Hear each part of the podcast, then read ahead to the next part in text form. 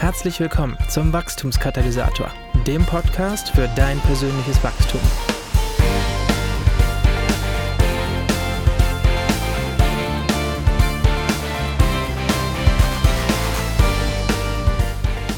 Hallo und herzlich willkommen. Ich bin Markus Schmidt, Gründer und Pastor von 316 und ich begrüße dich zu einer neuen Episode des Wachstumskatalysators und zur Folge 60. Hast du schon mal was vom sogenannten Marshmallow-Test gehört? Ich könnte mir vorstellen, dass der Marshmallow-Test dem einen oder der anderen durchaus ein Begriff sein könnte. Aber kannst du dir vorstellen, dass dieses Experiment aus den 70ern ganz viel mit deiner geistlichen Entwicklung und deinem persönlichen Wachstum zu tun haben könnte? Beim sogenannten Marshmallow-Test geht es um eine Reihe von Studien, die der Psychologe Walter Mischel von der Stanford University im Jahr 1972 durchführte. Außerhalb der akademischen Welt wurden die Studienergebnisse später als der Marshmallow-Test bekannt. Die ursprüngliche oder die Ausgangsstudie fand damals an der Bing Nursery School mit Kindern zwischen vier und sechs Jahren statt. Jedes Kind bekam dabei einen Marshmallow angeboten. Wenn das Kind diesen Marshmallow nicht sofort aß, so wurde es ihm gesagt, würde es irgendwann später als Belohnung quasi zwei Marshmallows statt nur einem Marshmallow bekommen. Die Forscher analysierten in der Studie, wie lange die kleinen Kinder der Versuchung widerstehen konnten. Manche Kinder schnappten sich den Marshmallow sofort, nachdem die Forscher den Raum verlassen hatten. Andere brachten so viel Willenskraft auf, wie sie konnten, und bedienten sich einer Reihe von Taktiken, um zu widerstehen. Sie sangen Lieder, spielten Spiele, hielten sich die Augen zu oder sprachen die ganze Zeit mit sich selbst, und ein paar versuchten sogar einzuschlafen. Das Ziel des Experimentes war es, festzustellen, ob die Fähigkeit zur Selbstbeherrschung langfristig mit dem akademischen Erfolg der Kinder zusammenhing. Die Schullaufbahn der 216 Kinder, die teilnahmen, wurde dann bis zu deren Highschool-Abschluss mitverfolgt.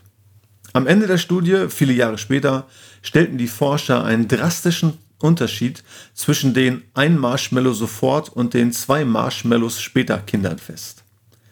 Die Kinder, die die Fähigkeit gezeigt hatten, Belohnung länger aufzuschieben, hatten auch schulisch mehr erreicht und schnitten in der Abschlussprüfung viel besser ab als die Kinder, die sich den Marshmallow sofort einverleibten, sich nicht beherrschen konnten und scheinbar nur wenig Willenskraft besaßen. Aber nicht nur das. Die zwei Marshmallows später Kinder hatten auch eine größere Sozialkompetenz. Es war ein deutlicher Unterschied in ihrer Selbstständigkeit und ihrem Selbstbewusstsein festzustellen. Sie waren zudem wesentlich initiativer und konnten viel besser mit Druck umgehen als die Kinder, denen es an Willenskraft mangelte. In einer Folgestudie, als diese Kinder in ihren frühen 40ern waren, fanden die Forscher auch heraus, dass die zwei Marshmallows später Kinder außerdem auch höhere Einkommen, stabilere Ehen, glücklichere Lebensläufe hatten. Ganz zu schweigen davon, dass sie gesünder waren, zu weniger Fettsucht und Drogenkonsum neigten. Faszinierend, oder? Letztlich ist das Ergebnis dieser Studien das folgende. Wer sich beherrschen kann, über Willenskraft verfügt und diszipliniert ist, wird es im Leben weiterbringen und mehr Erfolg haben als jene, die jeder Versuchung widerstandslos nachgeben. Langfristiger Erfolg wird von der Fähigkeit, Belohnungen aufzuschieben, sich zu beherrschen und Willenskraft zu besitzen, maßgeblich mitbestimmt. Das gilt für Beziehungen, den Beruf und auch die geistliche Entwicklung. Selbstbeherrschung ist der Knackpunkt, wenn man wachsen will. Wenn man das Leben erfolgreicher Menschen oder außergewöhnlicher Menschen untersucht, dann stellt man fast immer einen Zusammenhang zwischen ihrem Erfolg und der Fähigkeit zur Selbstbeherrschung, zur Disziplin oder zur Willenskraft fest. Die drei Begriffe kann man in diesem Zusammenhang ruhig mal synonym verwenden, also Selbstbeherrschung, Disziplin und Willenskraft. Hildegard von Bingen, Benediktinerin und Universalgelehrte, meinte, der einzige Weg, auf Dauer glücklich zu sein, ist der Weg der Disziplin. In Sprüche 25, Vers 28 sagt die Bibel, wer sich nicht beherrschen kann, ist so schutzlos wie eine Stadt ohne Mauer. Ohne Disziplin und ohne Willenskraft können wir uns weder gegen Versuchungen wehren, noch kommen wir in die praktische Umsetzung und es bleibt bei guten Vorsätzen. Und wie jeder weiß, ist der Weg zur Hölle mit guten Vorsätzen gepflastert. Ohne Disziplin und Willenskraft wird es auch uns nicht gelingen, gute Gewohnheiten zu entwickeln. Ganz genau genommen sind es eigentlich unsere Gewohnheiten, die uns formen, sind es unsere Gewohnheiten, die uns erfolgreich werden lassen. Um eine neue Gewohnheit zu entwickeln oder eine schlechte Gewohnheit abzulegen, braucht es so lange Disziplin oder Willenskraft, bis sich das neue Verhalten automatisiert hat und man sich nicht mehr anstrengen muss, um ein neues Verhalten an den Tag zu legen. Auf dem Weg zu neuen Gewohnheiten ist Disziplin deswegen die Brücke, die uns zu neuen Ufern führt, die uns hilft, neue Gewohnheiten zu etablieren. Die Gewohnheit einer Morgenroutine entsteht nicht ohne die Disziplin, früh aufzustehen bzw. früh ins Bett zu gehen. Und dazu braucht es wiederum die Willenskraft, um zum Beispiel den Fernseher rechtzeitig auszuschalten. Oder nehmen wir mal den missionarischen Erfolg. Wir können nicht die Hände oder die Füße von Jesus sein, wenn wir den Hintern nicht hochbekommen. Der Marshmallow-Test zeigt, dass Willenskraft und Selbstbeherrschung im persönlichen Entwicklungsprozess eine Hauptrolle spielen. Wohl dem also, der diszipliniert ist und über einen unbändigen Willen verfügt, und wehe dem, der ein Rückgrat wie ein Regenwurm hat und sich nicht beherrschen kann. Oder? Ohne jede Frage gibt es Menschen, die Willenskraft scheinbar von Haus aus mitbringen, aber Selbstbeherrschung unter Disziplin ist ohne jeden Zweifel auch eine Sache, die erlernbar ist, die man trainieren kann. Eine große Meta-Analyse von 31 Zwillingsstudien im Jahr 2019 ergab zwar eine bis zu 60-prozentige Erblichkeit der Fähigkeit zur Selbstkontrolle, manche bringen das in der Tat also mit. Aber 60 Prozent bedeutet auch, dass 40 Prozent der Selbstkontrolle durch andere Faktoren als die der Gene bestimmt werden.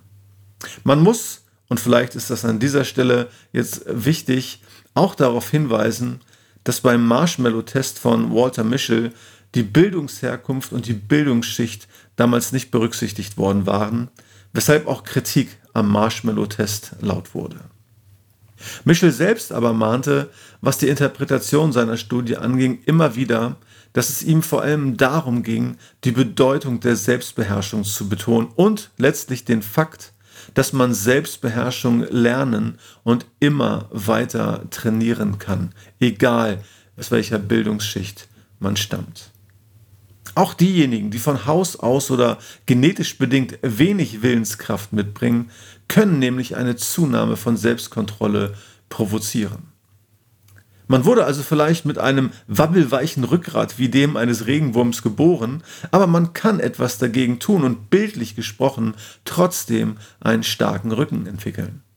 Wie jeder andere Muskel im Körper auch, kann Willenskraft trainiert werden und in Folge wachsen und zunehmen.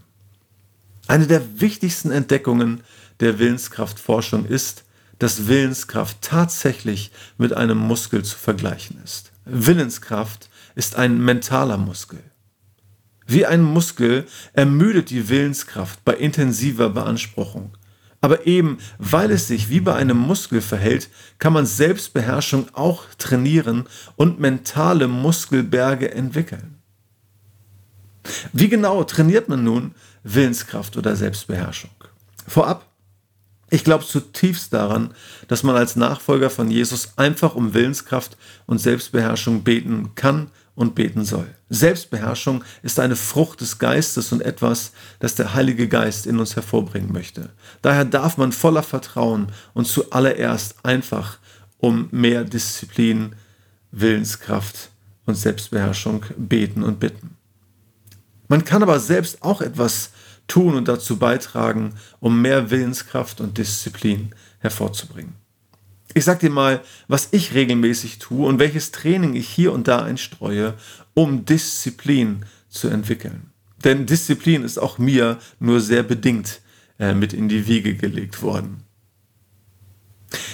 Ich stelle mir dazu also, um mehr Willenskraft und Disziplin zu entwickeln, immer wieder verschiedene Monats-Challenges. Also bestimmte Herausforderungen für die Dauer eines Monats. Und das ist eigentlich auch schon alles. Das ist alles. Ja, diese Herausforderungen trainieren meine mentalen Muskelberge. Ich nehme mir vor, einen Monat oder 30 Tage lang eine bestimmte Sache zu tun oder auch zu lassen. Und in der Regel sind das nicht die riesengroßen Dinger, sondern Aktionen, die mich zwar beanspruchen, die etwas anstrengend sind, die mich etwas kosten, aber auch nicht so schlimm sind, dass sie mich fertig machen würden. Zum Beispiel verzichte ich einen Monat lang auf Süßigkeiten oder auf Alkohol. Mal bestand meine Challenge darin, eine bestimmte Menge zu trinken. Oder ganz aktuell, einen Monat lang habe ich jeden Tag bis ins kleinste Detail alles aufgeschrieben, was ich gegessen habe. Man kann sich auch vornehmen, einen Monat lang jeden Tag eine Seite in einem christlichen Buch zu lesen, jeden Abend für eine Person zu beten, kalt zu duschen oder irgendetwas zu tun, was mich etwas Überwindung kostet, wozu ich mich ein bisschen zwingen muss, wozu ich etwas Willenskraft einsetzen muss. Als wir dieses Jahr im Urlaub mit unserer erweiterten Familie waren, verzichtete ich den ganzen Monat lang auf Süßigkeiten. Eines Abends fragte mich meine Schwägerin, was das denn soll und warum ich das mache. Sie vermutete, dass ich mal wieder irgend so einen Ernährungsfimmel wegen irgendetwas hatte. Das habe ich tatsächlich manchmal, deswegen war ihre Frage nicht so abwegig. Aber so sagte ich ihr damals und dir jetzt, ich trainierte damit einfach nur meine Willenskraft. Ich brachte mich in eine Situation, ich schuf mir eine Challenge, in der ich 30 Tage lang meine Willenskraft trainieren wollte. Mal ganz abgesehen davon, dass jede Challenge meinem Körper, meiner Seele oder meinem Geist ohnehin gut tut, tue ich vor allem meiner Willenskraft etwas Gutes damit. Ich trainiere damit meine mentalen Muskeln. Und wenn es dann mal darauf ankommt, ich einer Versuchung widerstehen muss oder eine neue Gewohnheit entwickeln will, dann ist ausreichend Willenskraft da, weil ich sie in den Trainings aufgebaut habe, weil ich meine mentalen Muskelberge ausgeprägt hatte. Weil Selbstbeherrschung ein Muskel ist, kann man ihn genauso trainieren wie einen Muskel im Körper. Trainiere ich diesen Muskel, wächst er und ich werde stärker. Vernachlässige ich ihn, werde ich schwächer. Die Metapher vom Training hilft vielleicht auch noch wie folgt. Wer völlig untrainiert ist, sollte sich nicht mit schweren Hanteln oder einem Marathon überfordern, sondern stattdessen klein anfangen.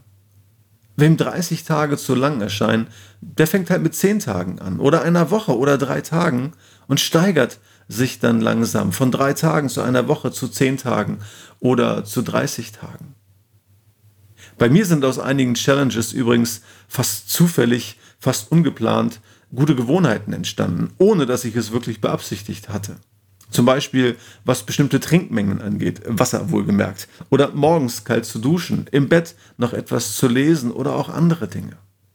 Bei anderen Challenges habe ich es auch ganz bewusst nur bei der Challenge gelassen und nach 30 Tagen so weitergemacht wie zuvor.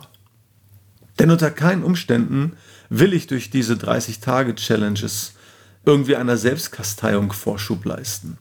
Es geht mir hier nicht darum, durch die Hintertür alles zu verbieten, was Spaß macht.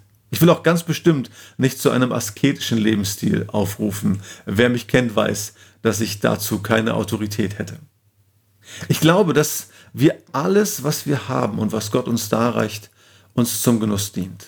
Nicht zufällig haben wir von unserem Schöpfer in unserem Mund 10.000 Geschmacksknospen angelegt bekommen, um damit gutes Essen genießen zu können und nicht einfach nur zu essen, um satt zu werden.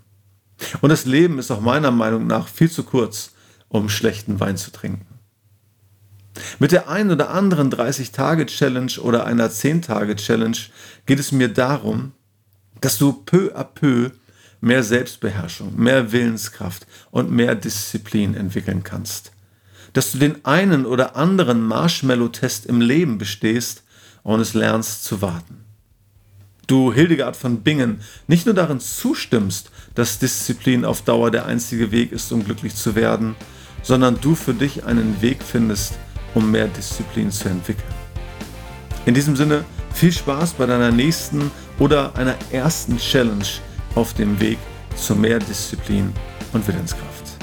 Bis zum nächsten Mal, dein Markus.